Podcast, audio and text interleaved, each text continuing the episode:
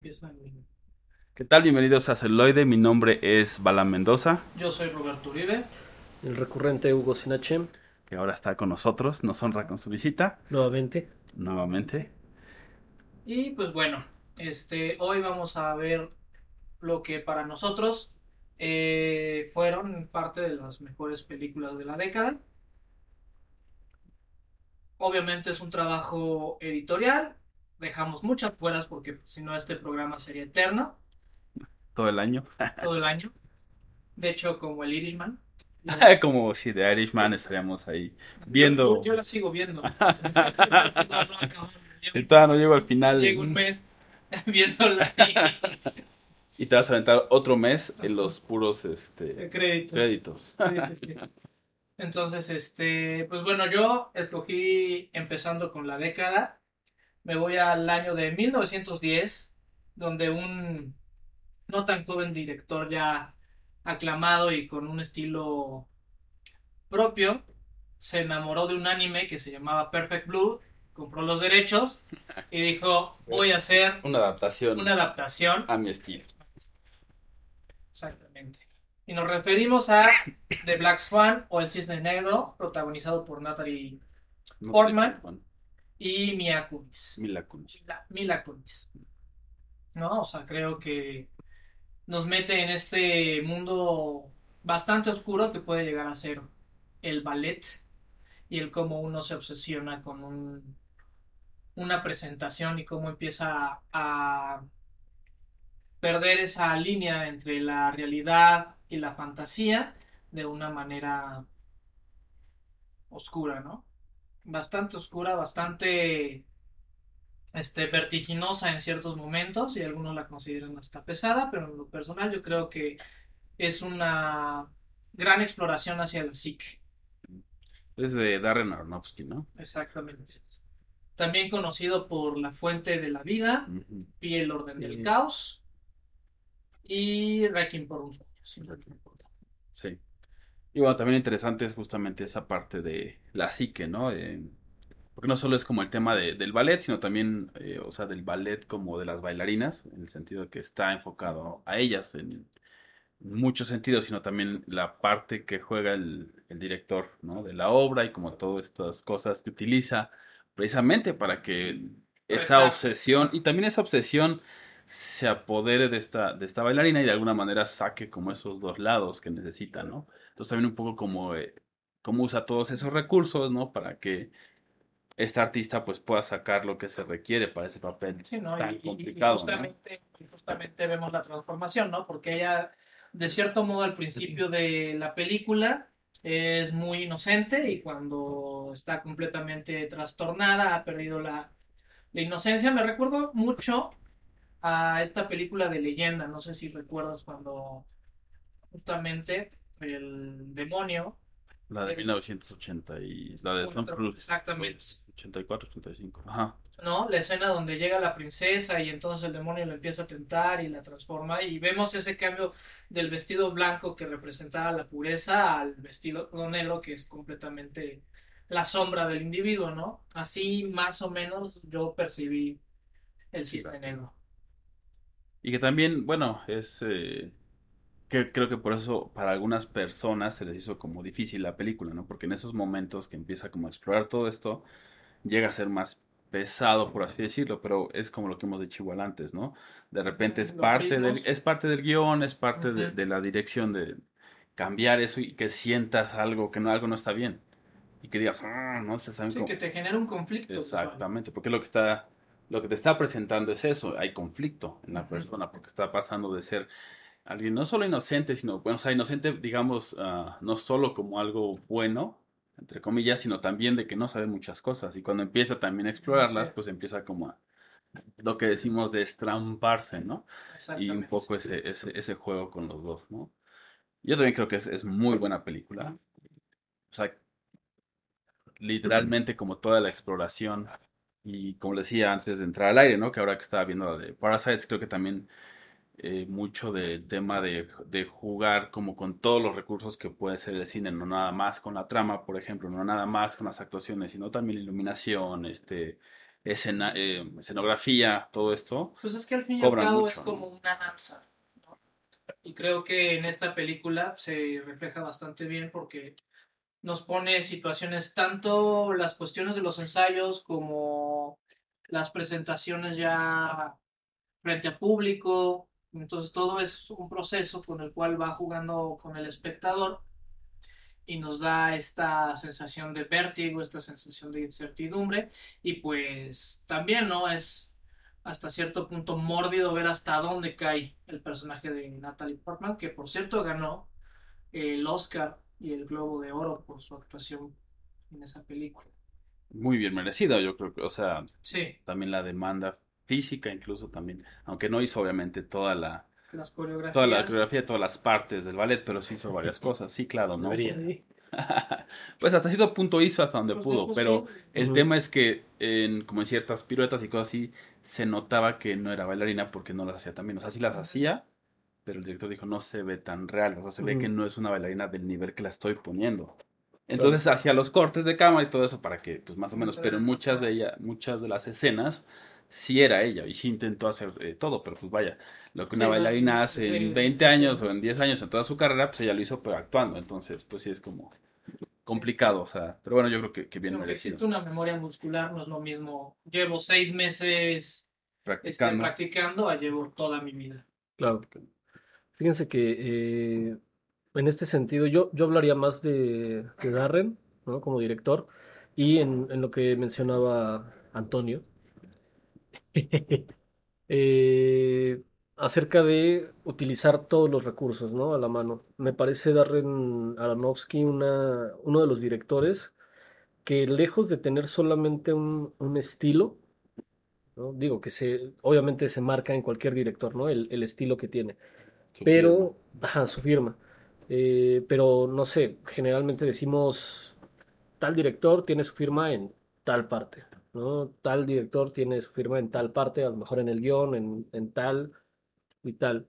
Sin embargo, Darren me parece uno de los que se ve su trabajo en básicamente en todo. En, en guion, en fotografía y, y al final en el resultado, ¿no? O sea, dices, eso es una película de Darren Aron- Aronofsky. Sí, sí, sí, o sea, se- ya tiene su estilo, ya tiene su, su toque bastante marcado. Así es. Y digo, para que me entiendan un poquito el, el comentario, es, por ejemplo, eh, en, en la misma calidad de director que tengo a James Wan.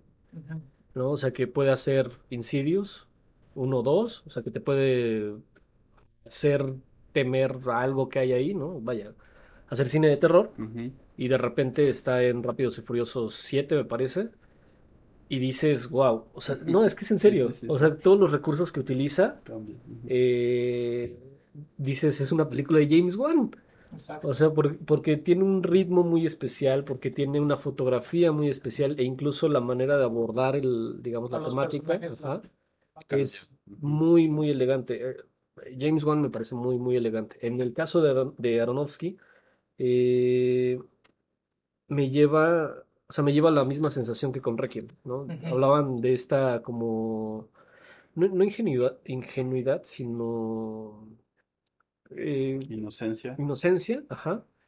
Cómo, cómo pasa a, a ser ya un poco más, más fuerte, ¿no?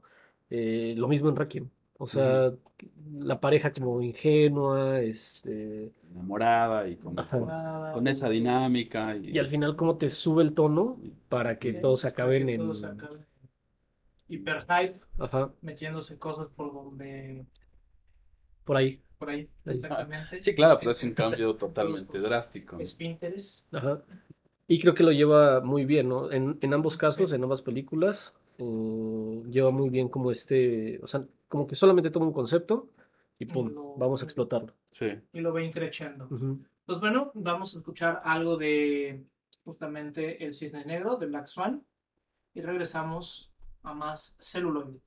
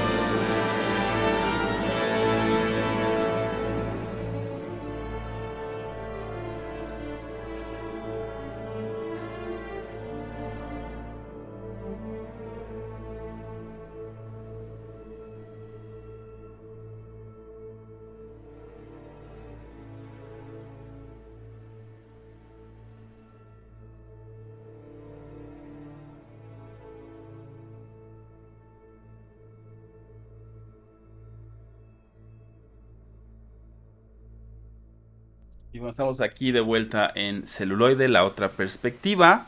Y bueno, antes de, comenzar con el siguiente bloque, queríamos decirles que nos pueden contactar en contacto arroba celuloide.live, es nuestro correo oficial. Eh, también estamos en, en Facebook, en Twitter, estamos eh, también el, el, el podcast se genera después de la transmisión en vivo y lo pueden encontrar en Spotify, en iVoox, en iHeartRadio y demás lugares donde encuentren sus podcasts. Exactamente, ya saben que pueden estar en contacto con nosotros, ya sea en nuestras redes sociales o mandarnos un mensaje ahora en vivo si quieren que hablemos acerca de algún tema o dar también su opinión acerca de las películas que estamos mencionando. Así es. Y pues bueno, seguimos en lo mejor de la década, bueno, de lo que pensamos, creemos que, que es lo década. mejor de la década. Que bueno, en nuestra defensa no estábamos tan errados cuando hicimos eh, lo mejor de 2019 versus Claro. los Óscares, o sea, ¿no? Sí, por ejemplo, Mujercitas, ¿no? Fue, fue lo mejor en vestuario. En vestuario. Y en este sentido seguimos con eh, The Revenant, que justo nos acabamos de enterar que, bueno, en, viene del perfecto francés. el perfecto francés. En español le pusieron el Renacido, sin embargo nos acabamos de enterar que la traducción correcta sería El Regresante O el que vuelve. o El que vuelve. Me, me gusta más Regresante, sobre Sí, todo porque seguramente no existe en la, en la RAE, pero sí El Regresante. Me parece un muy buen concepto. Eh, pues bueno, esta película eh, creo que la, la- la elegí como una de las, una de las mejores porque da en el clavo en básicamente todo. Digo, al final ganó el premio de la Academia, eh, sin embargo no todos los premios de la Academia son como... Como deberían de ser. Sí, eh, me acuerdo mucho de, de, de Fargo, creo que la dirigió este... Los hermanos. Los hermanos Cohen. No, perdón, no, no es Fargo entonces, es Argo. Ah, ah, Argo. cierto. Por Ben. Ah, Ben Affleck, Ben ¿no? O sea Affleck. que dices, ¿por qué? Sí. Pero, vaya, The Revenant no es una película que digas por qué. O sea, en Sí. todos los sentidos es, eh, es muy buena. Y me agrada que eh, no solamente, no solamente fue el epítome de la, de la carrera de, de DiCaprio, ¿no? Sino lo fue también en, en varias más, ¿no? Iñárritu, este, El Chivo. ¿no? Que aun cuando ya venía haciendo un muy buen trabajo y aun cuando ya había sido galardonado eh, por otras tantas eh, películas, aquí fue de vámonos con luz natural, ¿no? Sí, Sí. fue bastante, bastante... Un rato. Filmando, sí, yo creo que fue muy exigente, ¿no? Eh, Ujú. Iñárritu, porque, o sea, incluso, bueno, hay entrevistas que le dicen, ¿no? O sea, ¿por qué elegiste hacerlo así? Es como la forma más difícil que hay de filmar, porque literal se fue a un lugar donde había- hubiera nieve, donde Ujú. hubiera todo esto, que bueno, la nieve además, pues es un reflejante natural, y bueno, hay como muchos eh, retos pintores. Además de, pues obviamente estar filmando con un frío Sí. que te entorpece todo, ¿no? Sí, que al final no le quita como Mérito. mérito a, la- a las personas que suelen eh, grabar en interiores con un ambiente mucho más controlado, pero a mí sí se me hace muy, muy lindo el, el, el poder trabajar con Y luz natural. cosas que justamente como ya tenemos todas estas comodidades Ajá, en estudio, ya casi no se hacen tanto por costos de producción como porque pues es que, que es más fácil, ¿no? O sea, a veces hacernos la vida fácil, pero se pierde este esta sutileza, este, Yo creo que este también feeling, por así Sí. decirlo. Y también tiene que ver como con la trama, o sea, le da como más fuerza a la trama por Claro. todo lo que tiene que ver y por toda la historia como es. Si lo hubieras hecho a lo mejor en, incluso en CGI, ¿no? Que hubiera sido mucho más fácil, mucho más rápido, por así decirlo, o en interiores, no hubiera tenido como esa fuerza porque lo puedes percibir. Sí, Claro, y hablando precisamente de CGI, eh, lo que me encanta, hay, hay, hay varias cosas que me encantan de la peli, pero el, el oso no es algo que digas es este es falso, ¿no? O sea, el CGI que se aventaron ahí es Sí. impecable. Digo, no, no le apostaron como mucho a, a varios efectos. no Pero es como el Congo que no puedes distinguir los ojos. Sí, vaya, no, no se aventaron como, de chango que no se aventaron como, varios efectos, pero el, el efecto al que le invirtieron fue Sí, de la Genial. Y fue genial, sí, claro. Y yo en lo personal se lo hubiera dado antes a DiCaprio con el lobo de Wall Street. Creo que ahí también su actuación Mm. fue. Pero por el reto actoral y todo lo que Conlleva. conlleva.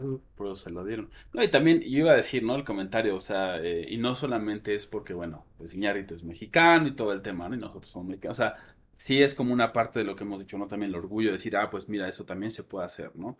Lo que hemos dicho en otros capítulos, de repente la industria que está financiada por eh, México, por ejemplo, la industria de cine de México, de repente se queda muy corta porque tenemos eso. Él salió eh, de aquí, de México, pues, ¿no? Y él tuvo todas esas ideas y llegó hasta allá como dices, bien merecido ese, ese Oscar porque sí tiene como todo eh, muy bien logrado, ¿no? O sea, literalmente todo, iluminación, dirección, actuaciones, etcétera, etcétera, etcétera. Entonces, si no lo han visto, la verdad es muy recomendable en todos los aspectos, tanto la historia, este, de este buen hombre de montaña que busca la venganza por la muerte de su hijo. ¿no? Y toda su... sí, el o señor sea, Hugo Glass. No, Hugo. Hugo, ¿qué es? con H o Eh, sin H. No sé si es con, con H. Hugo Cristal. Hugo Glass. Sí, vaya, eh, es básicamente a lo que me refería. Justo también el, hace dos capítulos que hablábamos de, de lo mejor del 2019, eh, hablábamos de esta como etapa en la que la academia está intentando como internacionalizarse, ¿no? Me parece que esto fue como un, en su momento fue, fue como un pequeño ejercicio. No sé si por parte de la academia o, o más bien fue como una primera representación de lo que podía ser el, el cine internacionalizado. ¿no? O sea, que no solamente se hablara de eh, cine hollywoodense, sino que también ya se empezara a hablar de... De otros una- lugares o Sí. así como las combinaciones que hablábamos. Ajá, Inclusión. que por ejemplo, ¿no? Eh, Iñárritu, Amores Perros es de Iñárritu, ¿no? O sea, ya había concursado por mejor película extranjera, Sí, sí, sí. ¿no? La- y por eso veníamos también con el tema de, de ese capítulo precisamente Ajá. de celuloide de los, de los Óscares, ¿no? O sea, de que ese conflicto que existía, porque lo hemos visto, pues sí, como dices, con Iñárritu. ujú. Era, no, o sea, no puedes competir con mejor película y además, ¿no? O sea, extra- película internacional o como se Ajá. llame el otro- la otra categoría, ¿no? Sí, y justamente, bueno, iba, iba este, en este sentido el comentario, ¿no? Como a lo mejor Iñárritu en, en mejor película extranjera, pues no ganó, lamentablemente, pero ya siendo una, una producción meramente estadounidense, eh, pues, Sí se llevó la estatuilla como director, sí, claro. Y exacto. como me- mejor película, ¿no? Ujú. Sí. Llevó las dos. Y es el mismo tema que traen con, con Parasite, ¿no? O sea, no solamente se hace buen cine, eh, bueno, el buen cine no nada más lo hace o un estadounidense o se produce en Estados Unidos. sino también, sí creo que, y y yo creo que, que es, es cierto, ¿no? Porque les digo, justamente estaba viendo Parasite y me parece que sí es eh, propositiva, ¿no? En muchos sentidos, o sea, creo que sí se merecía, no sé si todos, pero sí se merecía por lo menos, ¿vale? Por ejemplo, mejor director, no tengo duda. O sea, la verdad sí es muy Claro. buena película, ¿no? Eh, mejor película pudiera ser. Yo creo que, esta- o sea, la propuesta se me hizo interesante. eh, tampoco es como, no sé, ¿no? O sea, totalmente oriental ni totalmente occidental. O sea, tiene como esa combinación que a lo mejor nos puede ayudar a... A entender más y a, y a conectar, ¿no? Con Sí, el- y un poco lo que decíamos en ese capítulo, ¿no? O sea, de empezar como a globalizar, por así decirlo, y empezar a abrir más. Y yo creo que sí, con, o sea, con Iñárritu pasó que empezaron a expandir y decir, ok, vamos a ver, ¿no? También después estuvo también Cuarón y... Exactamente, entonces... Ay, no, él nada más se llevó mejor dirección de arte, ¿verdad? Porque, Algo así, ¿no? Sí. Según yo todavía no. porque con la forma del agua hizo que, que una película con 20 millones pareciera de 50, pero bueno, Claro. los dejamos con algo de The Revenant, Revenant, The Revenant, Y volvemos aquí en celuloide, la otra perspectiva. el regresado, ¿no? ¿El qué? El regresante. Interesante.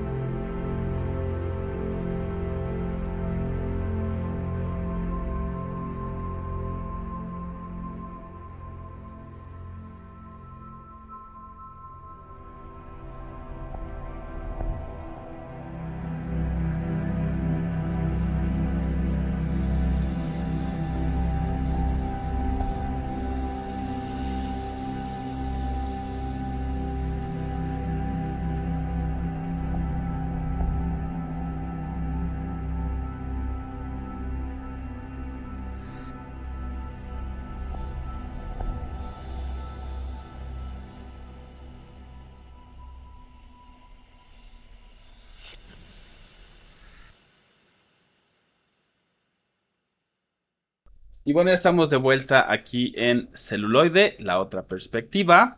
Sí, donde aparte de platicar de cine, cocinamos. Por eso el ruido de... de, de un este aparato Ajá. electrónico por ahí en el fondo. Eh, y bueno, ahora es mi turno, entonces yo les tengo una película de 2015 eh, que bueno, por ahí tuvo como... O sea, como que hicimos el promedio de la década. sí, 2010. The Revenant 2000. creo que es del 2015, si no es que es del 2013. Según yo es más satanita, es como del 2017. Pero bueno, esta que les voy a hablar es de 2015. The Revenant 2015. The Revenant también es 2015. Y es eh, Mad Max, The Fury Road. Y bueno, es dirigida por George Miller, quien eh, obviamente dirigió las primeras entregas de esta saga. A mí lo que se me hizo interesante eh, de la película, eh, a lo mejor en la parte como de dirección y como de producción y todo esto, a lo mejor no fue algo tan propositivo, algo tan distinto, digamos. Creo que la historia misma y cómo la va contando es eh, bastante, bastante buena. Y, creo que genera como lo que, les decía de Star Wars, ¿no? Que si ves la Mad Max 1 y ves Mad Max Fury Road, es un poco, no ver lo mismo, pero sí sentir un tanto como ese ambiente como post-apocalíptico, todo este tema de, pues que no están las cosas tan bien, y ahora mete también por ahí como un tema de, que se me hizo como muy, em, muy actual, el tema del agua, ¿no? O Mm. sea, que, que todo Sí. fuera en torno al agua fue para mí pues, magistral, precisamente porque no es, o sea, no estamos tan alejados, si bien tampoco estamos obviamente en ese mundo, pero se me hizo como algo muy interesante en ese sentido eh, la historia y la trama, ¿no? Y bueno, también es, eh, tiene las, las actuaciones de eh, Charlize Theron, ¿no? Que también es eh, una actriz que, por ejemplo, también ha sido muy camaleónica, ¿no? O sea, Monster Sí. Ball, y, y que igual se, como que se le quiso encasillar siempre, ¿no? Pues porque era modelo, porque es muy guapa, y se le quiso encasillar, y ella siempre también tomó como ese camino de, no, yo también soy muy buena actriz, ¿no? Y por, o sea, eh, con Monster Ball como que dio la pauta. Monster Ball. Monster, ¿es Monster No, nada Ball? más Monster, ¿no? Sí, es nada más. Monster. Ajá, pues es- Ok. sí. Sí, Monster, donde interpreta a Eileen Wuornos, ¿no? Y después, pues obviamente, por ejemplo, acá, Emperatriz Furiosa, eh, o sea, es como muy, muy buena. Incluso había mucha gente que decía, ¿no? Que se llevaba la, la La película, se llevaba como to- toda la, la personalidad, se llevaba como toda la carga, más allá de, este actor, que ahora se me olvidó su nombre. Y este, y que bueno, es muy, muy conocido, se ha hecho Bane también. Y, y sin Mm. embargo, él, él tuvo como todo este, eh, ella tuvo todo este peso y to- toda esa representación en la película, ¿no? Entonces, es muy, muy buena. Y Y, también, también protagonizó el antagonista en The Revenant, Tom Hardy. ah, Tom Sí, Hardy. cierto. Sí, sí, sí. Sí, ahí Y está. aparte son las películas donde hay acción todo el tiempo y eso es padrísimo. O sea, creo que no hay un momento donde no esté pasando así. Sí, algo. como algo. Y sobre todo la atención, o sea, porque igual es como, sabes que va a pasar algo, ¿no? Y, y te da esa sensación de, ah, A mí lo único que no me gusta de la película, y lo tengo que decir, es que Es Charlize Theron. Ah, no. Ah, no, es- eso es una joya. Este es justo en la parte que es la mitad de como de, güey, esto no existe, pues nos regresamos, ¿no? Al fin, ¿cuál es el Ah, pedo? O sea, ahí, ahí yo sí creo que, o sea, pudimos solucionarlo de otra manera, pero es así como, de, no. Era el pretexto Ajá. para, para mostrarte los, los landscapes así, Ajá. todos este con, con choclo, güey. con- para hacer la, la inmersión todavía más grande, ¿no? Sí, sí, sí. O sea, mínimo hubieran llegado a otra ciudad, no sé, hubieran encontrado un paraíso o un oasis, no sé, o sea, pero así como el de... "Pues es que no, la... Me voy a regresar porque regresar, ¿no? Porque la neta estaba, estaba mejor en mi casa, ahí tenía agua, digo, po- Poquita, poquita, pero controlada, pero había agua, ¿no? O sea, ¿qué tanto es el totalitarismo? ¿Qué tanto es un dictador, no? Podemos vivir con eso. A, a la manera de, de- del porfiriato. Ajá, no. Yo, yo creo que tiene sentido, sí, sí entiendo como tu punto de decir, o sea, se siente sí en algún punto como, no, o sea, forzado en el sentido de que a lo mejor no estaba como tal este, argumentalmente estaba escrito así, vaya, ¿no? Sino como que sí hubo por ahí un hueco que tuvo que rellenar, pero yo creo que, o sea, el final sí tiene total sentido y creo que esa parte sí estaba considerado, ¿no? Que puede ser algo que le haya pasado, ¿no? Que tienes como el principio y el final, ¿no? Y la mitad fue como, ok, pero le falta como ese, esa tensión todavía más grande, ¿no? Y creo que por eso eligió como eso que parecía absurdo, ¿no? Como, ¿por qué se van a regresar? Porque es la única solución que, que les queda y que además genera mucho más tensión todavía, porque es, pues vengo escapando de todos ellos y ahora tengo que regresar y además sobreponerme a ellos para poder lograr el éxito, ¿no? Entonces, pero sí creo que en ese momento como que sí, o sea, esos como 15, 20 minutos son un tanto Raros. raros, flojos, sí. Sí, Yo destacaría dos cosas, ¿no? Eh, una, me parece que en la década se estuvieron haciendo varios intentos de, de remakes o, este, Sí, como volver a... o relanzamientos. ¿no? Eh, y este sí le dio, le dio el clavo, ¿no? Porque precisamente como dice Borre, no, vaya, tienes la sensación que te daba el Mad Max antiguo, ¿no? Pero obviamente con una muy buena tecnología utilizada, eh, vaya, no, no dista, ¿no? Por ejemplo, a mí me, eh, salvo, salvo la última de Terminator. Eh, yo creo que todos los intentos que se hicieron y que fueron durante esta década de, de relanzar Esa franquicia. esa franquicia, Terminator, fueron pésimos, ¿no? O sea, como que no sabían hacia, hacia dónde dirigirla, qué historia, qué esto, qué el otro.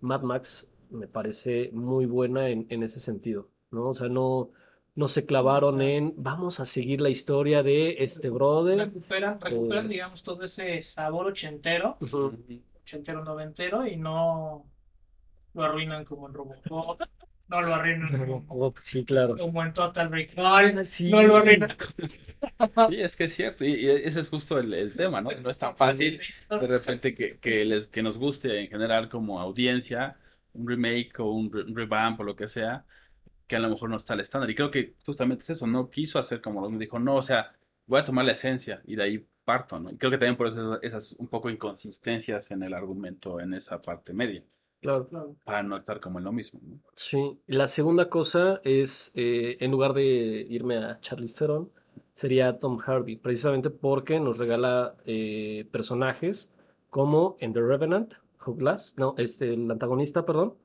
eh, de Hugh Glass, Ujú. mm, Nos da algo con Bane.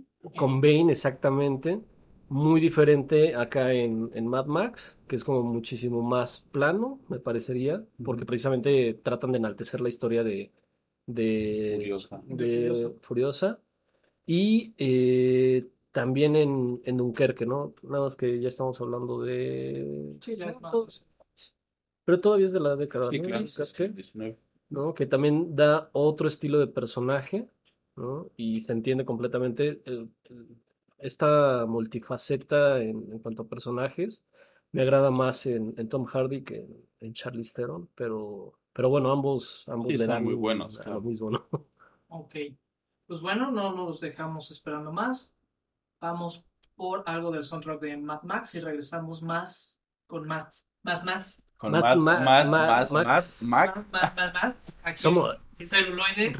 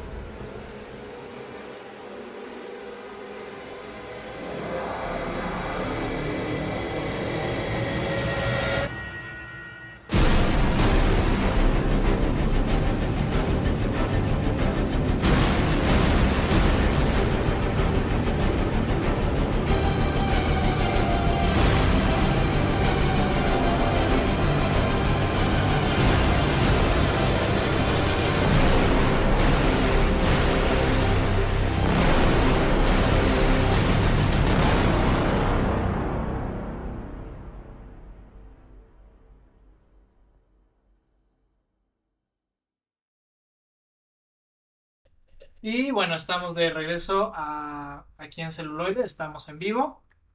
Y nos han criticado porque en la imagen que pusimos de, de portada del capítulo creen que vamos a hablar de Roma. No, no vamos a hablar de Roma. En lo personal creo que es una película buena, no de lo mejor de la década. Claro. Este, y en otra ocasión, si quieren que hablemos de, las nue- de la nueva ola del cine mexicano, incluyendo No Manches Frida 1 y 2, este, Todas las pecas del mundo. todas las pe- Esa está buena. Neta. Sí, sí, sí. Ok, no. Es un soundtrack, o sea, se, se, se ve que el chavo no es director, sino Ok. que es editor. Ok. Entonces, ok, ok. Y se Con ese- con ese contexto. Tipo con Rob Zombie. Exactamente, tipo, pero Ok. Godines contra Reyes. Reyes. Bueno, pues ahí nos dejan sus comentarios, nos dicen eh, si quieren que hablemos de algún género en específico o de algún país en específico también podría ser. Que digan a lo mejor España y agarramos, obviamente, usualmente agarramos Cine seis, irlandés. seis, siete películas, el cine islandés, de donde quieran, digo, o sea, ¿por qué no? También sería un poco eh, un reto para nosotros, en el sentido de que a lo mejor de ciertos países conocemos no tanto, y sería bueno para que nosotros también expandamos eso, ¿no? Entonces, Sí. Sería interesante. Algo de Bollywood. El Bollywood Nos- también. acercar. Bollywood tiene bastantes fans en México, ¿eh? Entonces, y no sé, en, en Latinoamérica, que nos digan ahí también, estaría padre. Si lo quieren, pues ya saben que con todo gusto lo hacemos. Exacto. Y bueno, hablando del cine extranjero, ahora les voy a hablar de All Boy, que es una gran película de De la hace cual- dos décadas. de hace dos décadas, porque pues sí, sí hice mi tarea, yo me fui todavía más atrás, Los precursores. los de- precursores de lo que fue esta oleada de cine oriental o... Hay dos, güey. Una del 2013. Entonces digo, ¿para qué? Sí, no, no, no, pero me refiero a la coreana, Ujú. Sí, oh, güey. ¿no? Que forma parte de la tercia de la venganza de este director, este On Wang, Impronunciable, impronunciable porque mi coreano es malo. como ya les habíamos dicho con Parasites. en la cual pues secuestran a un hombre de negocios y lo tienen encerrado durante años y no saben él realmente por qué, hasta que un día lo liberan, se enamora y todo forma parte de una extensa venganza.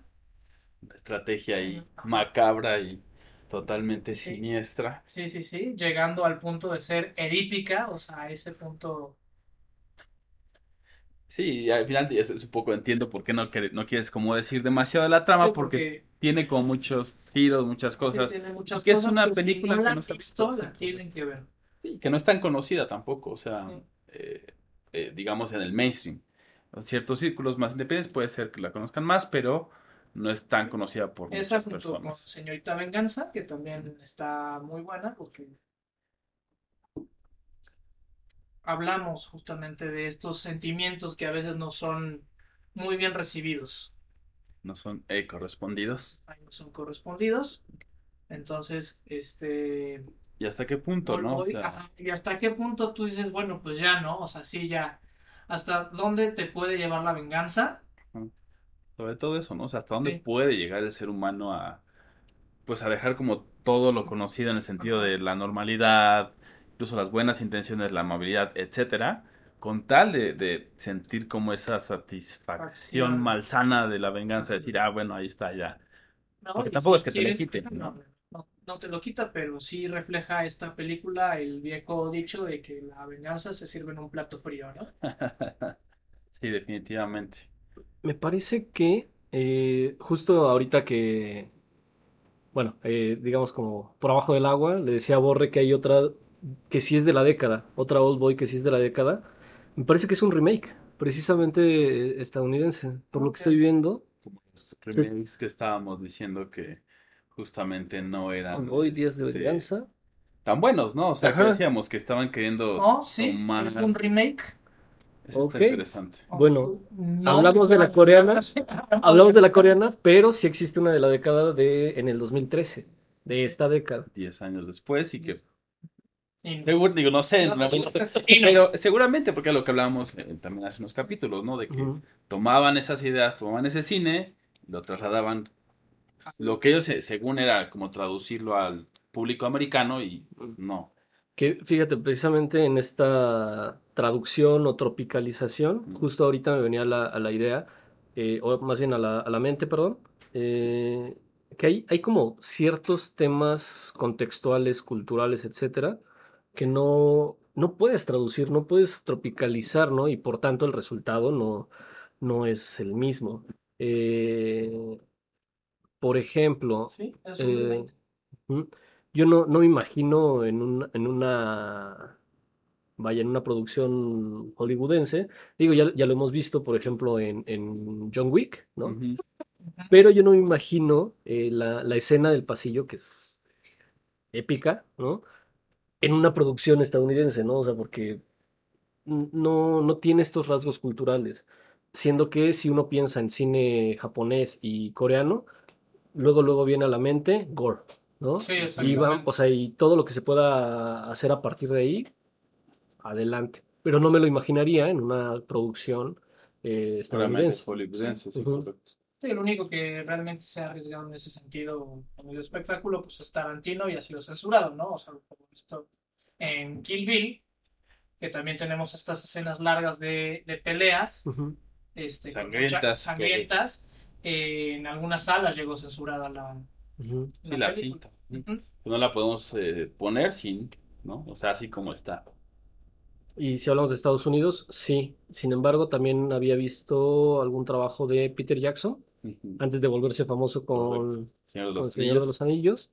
Eh, hizo una película que se llama Bad Brain Taste. Dead. Ah, ¿Brain Dead o Bad Taste? Bad Taste es donde usó así como miles Ah, de claro. litros de sangre de cerdo. Pero hay, otra. Ajá, Bad Taste es de los como unos Marcianos. ajá. Sí, extraterrestres, vaya. Hay, hay otra que creo que se lleva a cabo en la misma montaña. Sí, o sea, como parte de- es como parte de la saga sin Ajá. serlo, ¿no? Sí, sí, sí.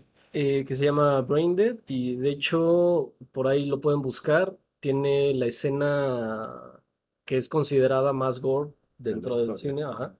Y ahí, pues bueno, sí, sí hay la libertad, ¿no? Porque es este Peter Jackson es neozelandés, me parece. Sí, Eh, entonces, pues hay una libertad, ¿no? Sin. Sí, embargo, que era, una- era cine más bien independiente, underground, ¿no? No era claro. no era todavía. el circuito, el gran circuito de Hollywood. Sí, claro, todavía no era Peter Jackson, Señor de los Anillos, ¿no? Con un una gran casa productora detrás de él.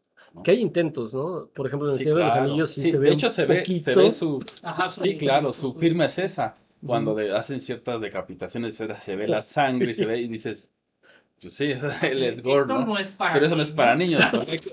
Correcto, No, por, ¿no? por eso hicieron Narnia. Sí. Ajá, sí, Narnia sí es para niños. Pero bueno, yo creo que vamos ahora con el corte musical. de All Boy y regresamos a celuloide, la otra perspectiva. 사랑해요. 아저씨.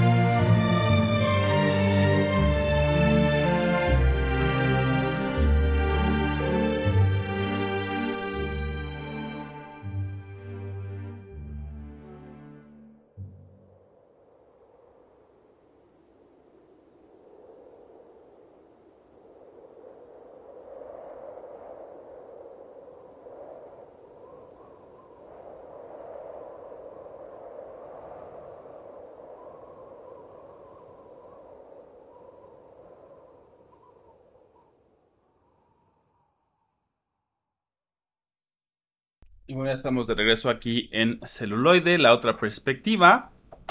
Y bueno, ahora es eh, turno de irnos con otra película. En este caso em, es la película llamada Scott Pilgrim vs. The World. Y bueno, es, es, yo me fui por el lado más geek que tengo, ¿no? Que es el lado de las adaptaciones. Porque por un lado es eh, Mad Max, como fue una, no una adaptación, pero bueno, fue como el, el revamp, ¿no? Y en este caso es un cómic que después trasladan precisamente al cine y creo que es de esas adaptaciones que merecen la pena de incluirlas, precisamente por eso, porque no es fácil como trasladar o, traducir de un lenguaje a otro, o sea, de, una viñeta de las eh, cómics, traducir como el tema, ¿no? Y que mantenga la esencia no es tan fácil. Entonces, para mí es eh, esta película de Scott Pilgrim contra el mundo, eh, sí, sí lo logra, y además es como muy, muy divertida, y como les digo, a lo mejor esa parte de, eh, tan técnica no, no sobresale tanto, porque a lo mejor no es así como eh, innovativa, vaya, pero sí creo que cumple su función y creo que lo hace de una manera bastante buena. Como les digo, adaptar en primera el guion, en segunda, pues eh, el director también tiene que ver cómo transmitir que los personajes tengan sentido, pero obviamente con un ritmo totalmente distinto al de los cómics. Además, pues como conocer como todo el mundo que, genera esa, esos cómics, vaya, y traducirlo como a las películas se me hace bastante, bastante padre, ¿no? Sí, justamente, eh, pues lo que mencionas, ¿no? Si de por sí es, es un poco, es un tanto difícil el, el adaptar, por ejemplo, ciertas novelas, eh, ahora hay una novela gráfica. Correcto. Me viene, me viene a la mente eh, algo que se intentó hacer con, con Valerian. O sí, es, es Valerian, la ciudad de... Ajá, es un cómic Sí, francés, sí, me sí. parece, que muchos estuvieron esperando hace unos años y de repente salió la película y fue como, uf. O sea, no, no, no ofrecía mucho. Sí, era Y, como sin pena ni gloria, o sea, tampoco fue como, meh. ujú, O sea, yo tampoco era mala del todo, así como, ¿no? Pero ujú, no Quisieron, yo creo que como aprovechar el boom de, de adaptaciones de superhéroes. ¿no? Y, y pues les... Sí, como meterlo ahí y ver qué, qué tanto jalaba, por así decirlo, ¿no? Exactamente. Pues ya vimos, e- es lo que hablábamos en el anterior bloque.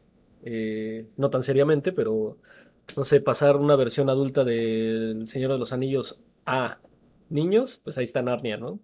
Entonces vamos a, vámonos a la versión superhéroes para adultos, que era en, en ese entonces el universo Marvel. ¿no? Y ahora vamos a meter a Valerian a ver qué, qué sucede, ¿no? Con los niños, a ver si, si le entienden más, si, si por ahí eh, muerden el anzuelo. Pero, eh, como dices, es bastante, bastante difícil el poder eh, Adaptar adaptar un, ni siquiera un guion, ¿no? Sino una historia de, de un cómic que ya, ya de por sí viene eh, pues un poco más cortada, Sí, es que al final el ritmo es totalmente distinto, incluso los diálogos, cómo, cómo interactúan los personajes y todo esto, ¿no?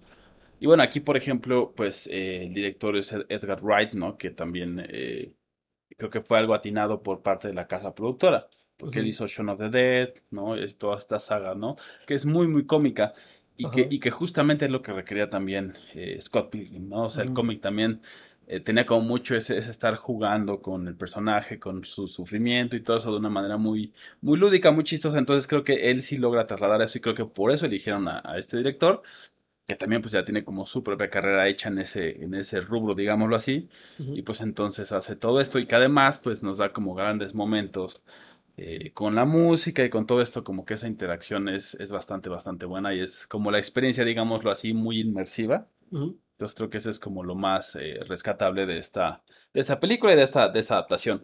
Igual, eh, aquí la recomendación que yo les haría es, además de si no han visto la película, obviamente que la vean, que también por ahí eh, traten de ubicar este los cómics, ¿no? Justamente, o sea, son, si no me equivoco, son seis.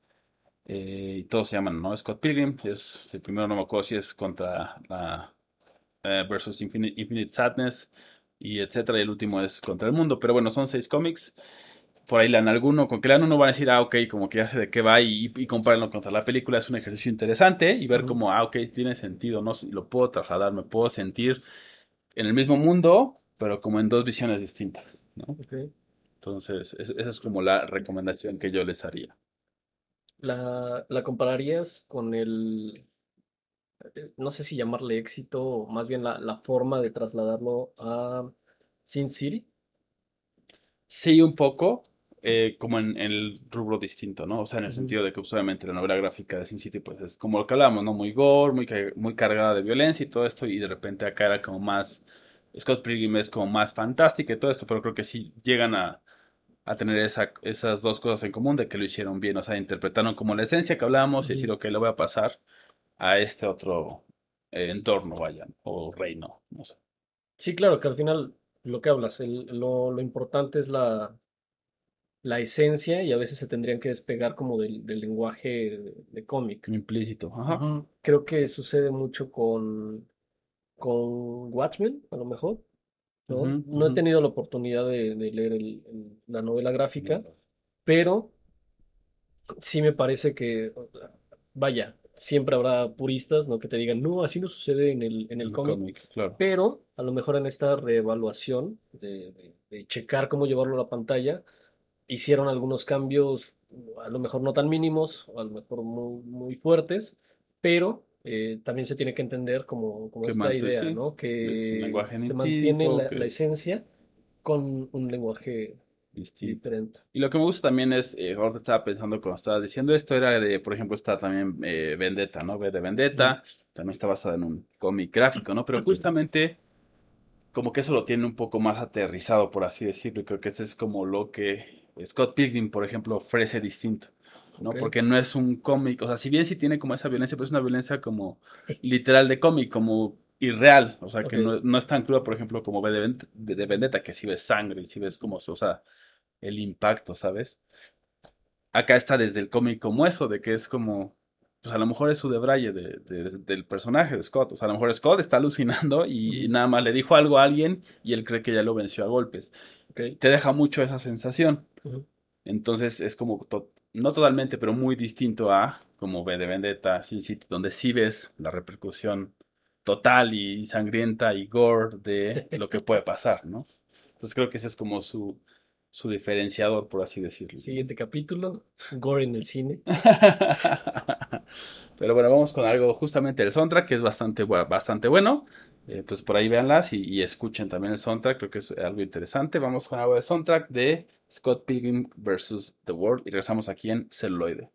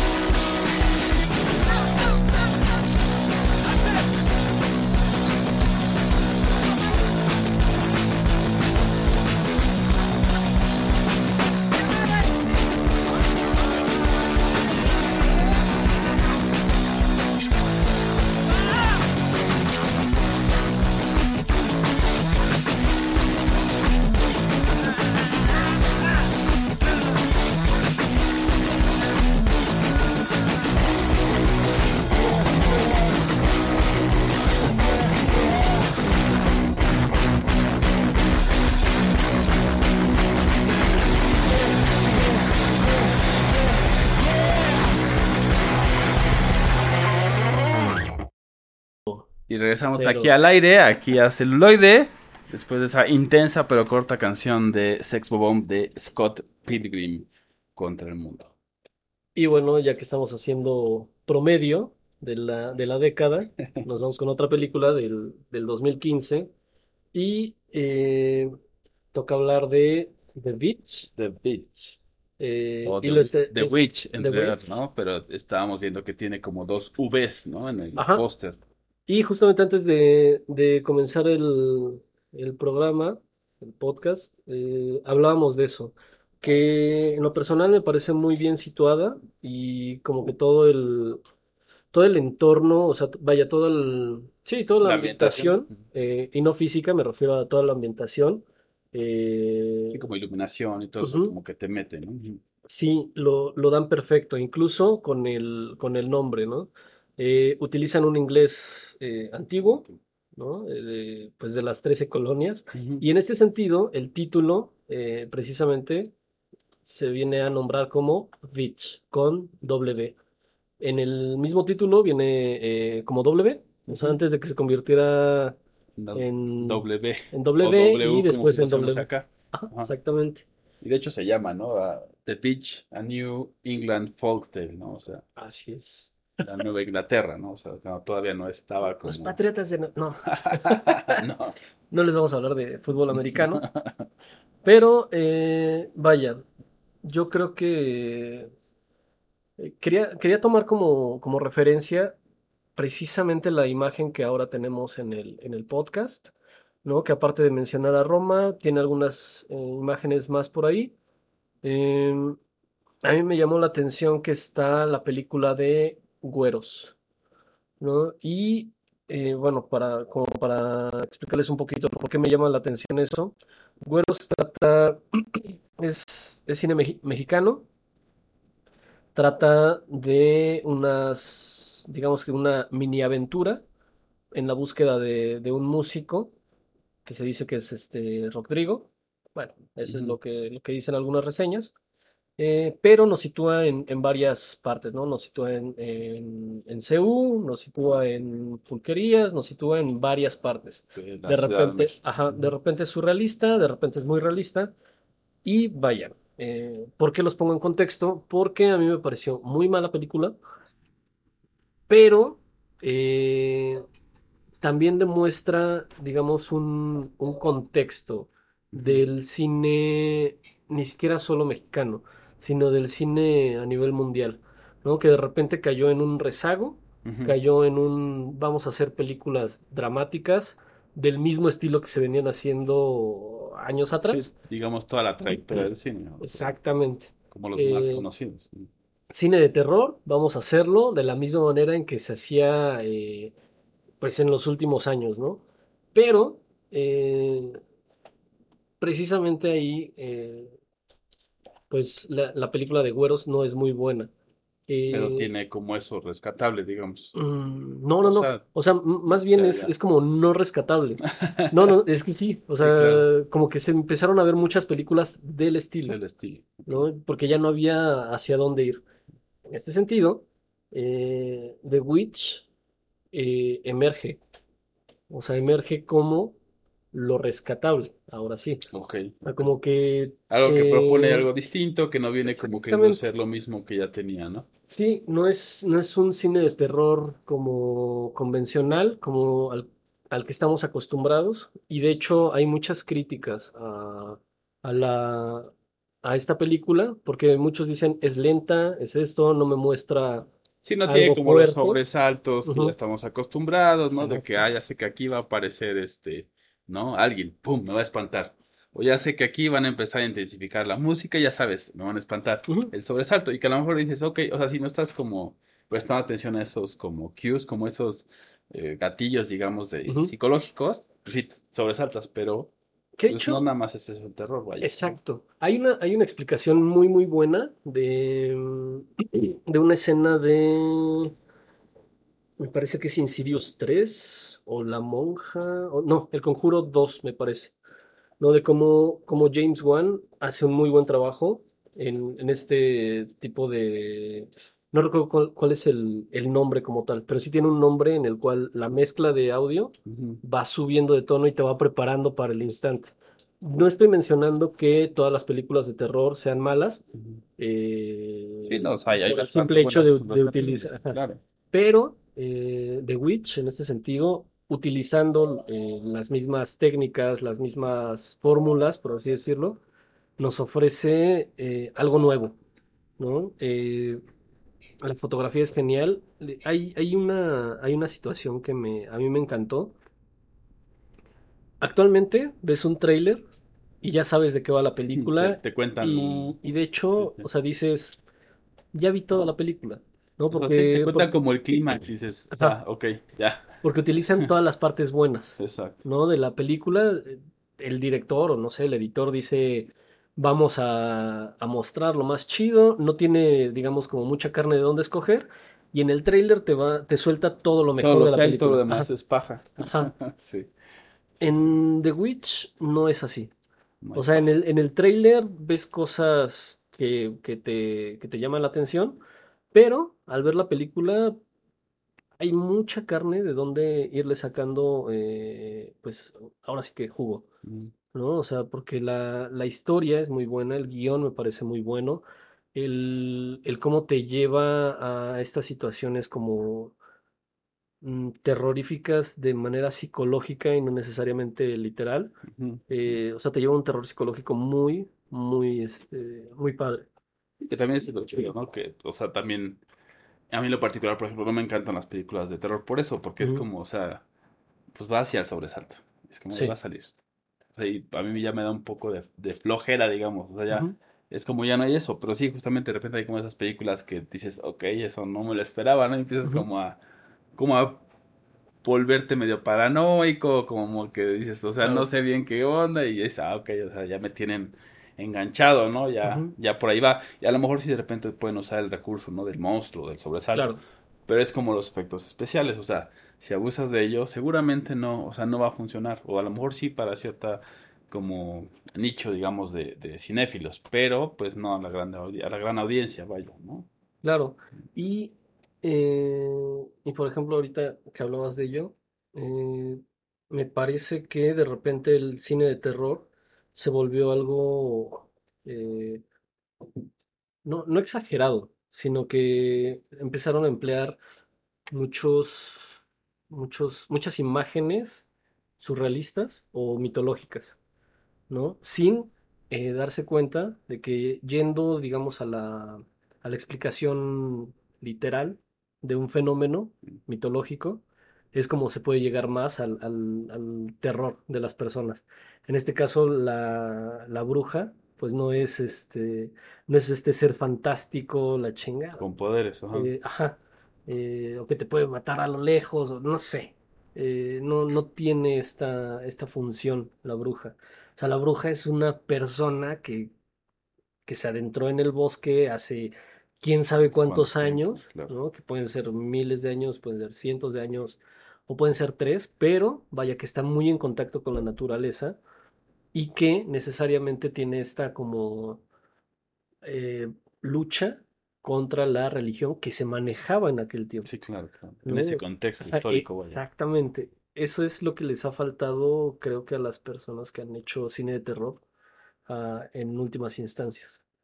¿no? No, yo Tomar también, en- sí. de, de dónde surge. De hecho, eh, me parece una, una... Le dieron al clavo, ¿no? Al ponerle en el título La Bruja un cuento eh, de- sí, como folclórico de Folclórico. Inglaterra, Inglaterra. Ajá. Sí, o sea, no es, no es nada ah, desapegado de la realidad. Sí, no, o sea, que va como muy, muy a punto con, con, con la trama, ¿no? Como Ujú. pues con el contexto histórico, ya como que te va poniendo en ese, en ese entonces, ¿no? Y sí, o sea, lo que estaba pensando es que un poco ya también es los nuevos, los directores que hacen como más películas eh, de ese estilo de sobresalto, que no es como esta, pero vaya, es como un poco eh, como un carrusel o como ir a la montaña rusa, ¿no? O sea, ya sabes, y es como eso. Y esa Sí. fórmula la siguen usando más bien es como buscar estos otros recursos, ¿no? Que Sí. a lo mejor hablar de algo distinto. Me acordé porque también la primera vez que, por ejemplo, la bruja de Blair, ¿no? Que causó como todo eso. Que ahorita tú ya la ves y sí es como, pues sí, ya no, o sea, ya no genera eso. Pero es que en su momento fue otra cosa, justamente por eso, porque no, no se enfocaba tanto en los sobresaltos de la misma manera, o sea, de repente más bien era como, pues ser más inmersivo, o sea, que fuera filmada como más bien como si tú estuvieras ahí, ver manos, ¿no? Como si tú trajeras la cámara y ver sombras, era como, uy, y era como te ponías en ese, en ese papel, en ese momento también, ¿no? Claro. Igual en esta, o sea, de repente más bien es como que te sientas que eres una persona de ese entonces. Es que al Pues, final de eso no. trata el cine, ¿no? Precisamente nosotros como espectadores somos la parte de la cámara, somos el, el personaje, ¿no? Que de está... lo que está sucediendo. Exactamente. O sea, vaya, estamos... No somos el personaje porque no estamos protagonizando, sin embargo, somos espectadores. Partícipes de alguna Exacto. Sí, sí, sí. Entonces, es a lo que te tiene que llevar eh, El buen cine. El buen cine. Exacto. Y eh, pues volviendo al- a la temática principal del- de este bloque, ¿no? Eh, solamente se me hizo como, vaya, me parece muy buena película, precisamente en el sentido en que eh, cambia, ¿no? Lo que se tenía hasta, hasta este momento eh, lo llega a cambiar con nuevos recursos, con, no sé, y aun cuando es muy criticada, eh, me parece que, por ejemplo, el director, Eggers, es su ópera prima, ¿no? Como largometraje. Eh, me parece que es una de las eh, nuevas promesas del cine. El cine de terror. Ajá. Eh, de, Creo que, de terror e creo que internacional. cinta también es, ¿no? La del Faro. La del Faro, que ahorita es muy aclamada, Es eh, es de Robert Eggers. De hecho, yo no había visto, por ejemplo, La Bruja, sino hasta el 2018, me parece. Ok. Y, eh, o sea, la vi, dije, quiero buscar más de este director. Resulta que era la primera película, Sí, ¿no? Y no hasta más. ahora, Sí, no había más. sí, Solo como sus otros hay, cortos, Sí, hay sí. cortos, seguramente se- son igual de buenos, pero vaya, yo sí buscaba largometrajes y hasta ahora se va a dar la oportunidad, o se dio la oportunidad. De que tuviera su, su segunda obra. Ujú. Vamos Live ahora con, con algo de The Beach y The regresamos aquí en Celuloide, la otra perspectiva.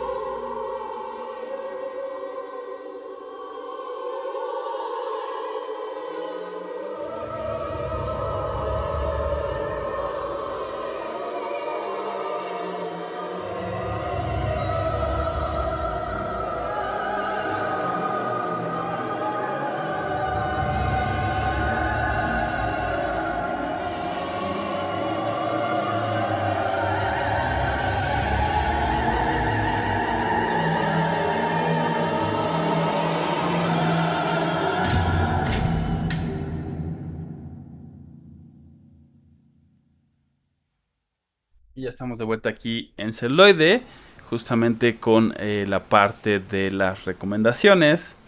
Entonces, eh, por mi parte, yo tengo una película eh, de 2014 que se llama Whiplash, que justamente sigue la vida de un baterista y de un director de, estas grandes orquestas como esa relación muy tensa que existe y, y cómo al final, y cómo, digamos, el director le va exigiendo en cada paso, ¿no? En cada momento que sea mejor, que sea mejor, hasta el punto literal del hartazgo, ¿no? De, de cuando ya es demasiado. Y entonces eh, es muy buena, las actuaciones son muy, muy buenas.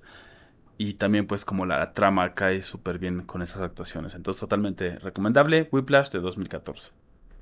Perfecto. Yo les voy a recomendar ver la película de Chicuarotes. Hay una reseña por ahí de, eh, de... Rotten Tomatoes. No, no, no, no. De... Me parece que es Christoph. eh, un actor que, que salió en Matando Cabos y en- vaya, ha hecho cine mexicano, ¿no? Eh, Christoph tiene, tiene un videoblog eh, que, en el que habla también de, de cine. Me parece muy interesante el que ay, eh, él pueda, pueda dar como su crítica porque de repente no, no la compartimos. ¿no? Tiene también una muy buena manera de, de lavarse las manos, pero bueno. Eh, este en especial, por ejemplo, habló de Chicuarotes así como si fuera una, una mala película. A él le dio hueva, porque es la misma temática de, de siempre, eh, al menos él así lo menciona. Eh, pero, en lo personal, a mí me agradó En la otra perspectiva. en la otra perspectiva que tenemos aquí en, en celuloide. recuerden eso. Eh, aquí siempre les vamos a dar esta, e- e- este otro punto de vista. Otra forma de, de mirar. cine. Exacto. Creo, creo yo que sí, si bien habla de, de la misma temática en la cual ronda el, el cine mexicano. Que es como las eh, carencias del pueblo mexicano, etcétera, y el cómo se refleja en la vida diaria de, de un mexicano, Claro. valga la, la redundancia. Eh, me parece que los personajes están muy bien cerrados, están muy bien definidos, está la historia, aun cuando es, podría parecer la misma que se pudiese encontrar cinco años antes, diez años antes, eh, la relata, perdón, de una manera mm, como muy, muy fraterna, ¿no? Te la hace como muy familiar, ¿no? No, y que también, o sea, al final es válido. O sea, no es, Sí. no es de que alguna fórmula o algún género esté, o sea, ante nuestros ojos, digamos, que esté mal o así. Sino el tema de repente es que caemos, o sea, que la industria puede llegar a caer en, en fórmulas que, Sí, que no solo no te proponen, sino que se ve que no se comprometieron como a hacer, hacerlo. O sea, es un poco más, no sé cómo explicarlo del todo, pero como que no le pusieron el, no sé si el corazón, porque pues sí requiere mucho esfuerzo, pero como que no le pusieron esa chispita de quiero hacer algo mío. Como que dijeron, esto Claro. funciona, lo voy a hacer. Y entonces se siente, o sea, cuando empiezas a analizar cosas dices, no. Y hay un- algunas que dicen, sí toman ese modelo, pero le imprimen, o ya es una parte de la personalidad de los actores, o del director, o del guionista. O sea, por ejemplo, me viene mucho a la mente Andy, Andy Kaufman, si no me equivoco, de Siendo John Malkovich, y bueno, todas estas, ¿no? Que él por eso empezó a dar a conocer, porque empezó a dar, o sea, él, él metía mucho de sus cosas que tenía en la mente, ¿no? Y eso fue lo que lo hizo único, ¿no? Y a, a pesar de que él no dirige, ¿no? pero el, el guion ya es muy bueno. Entonces, de repente, no es de que una fórmula esté bien o mal, un guion esté bien o mal, sino que no le imprimen como esa esencia y, se siente pues, como algo un poco superfluo, ¿no? Claro, cabe destacar que Chicuarotes es de Gael García, ¿no? que tuvo la oportunidad de actuar en Amores Perros. Yo creo que de ahí pudo haber sacado como esta perspectiva, pero como dices, ¿no? El, el- poniéndole su, su, pues, su detalle, su punto de detalle, ¿no? Que la, que la hace ser una película de Gael García.